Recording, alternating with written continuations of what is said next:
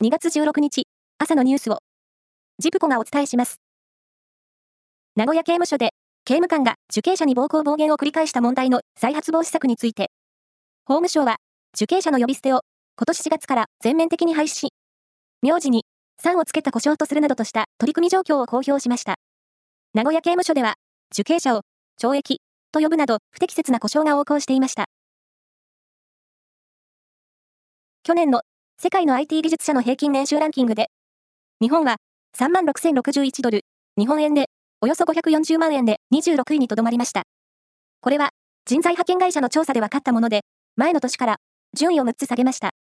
なお、1位はスイスで10万2839ドル、2位はアメリカで9万2378ドルと、日本は大差をつけられています。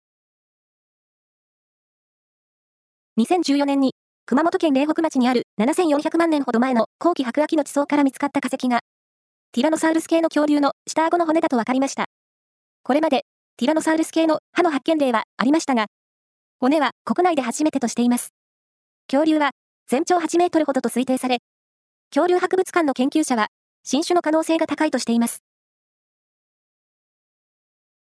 サッカーのアジアチャンピオンズリーグは、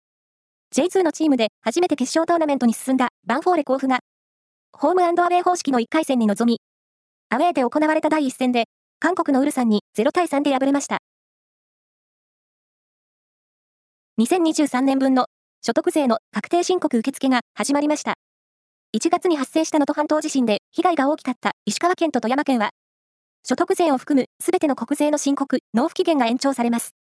また、2つの県以外に納税地があっても、被災して期限内の申告が難しければ、個別に延長を認めるとしています。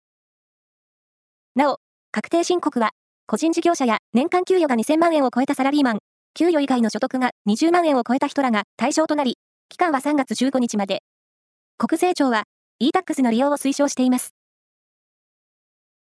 以上です。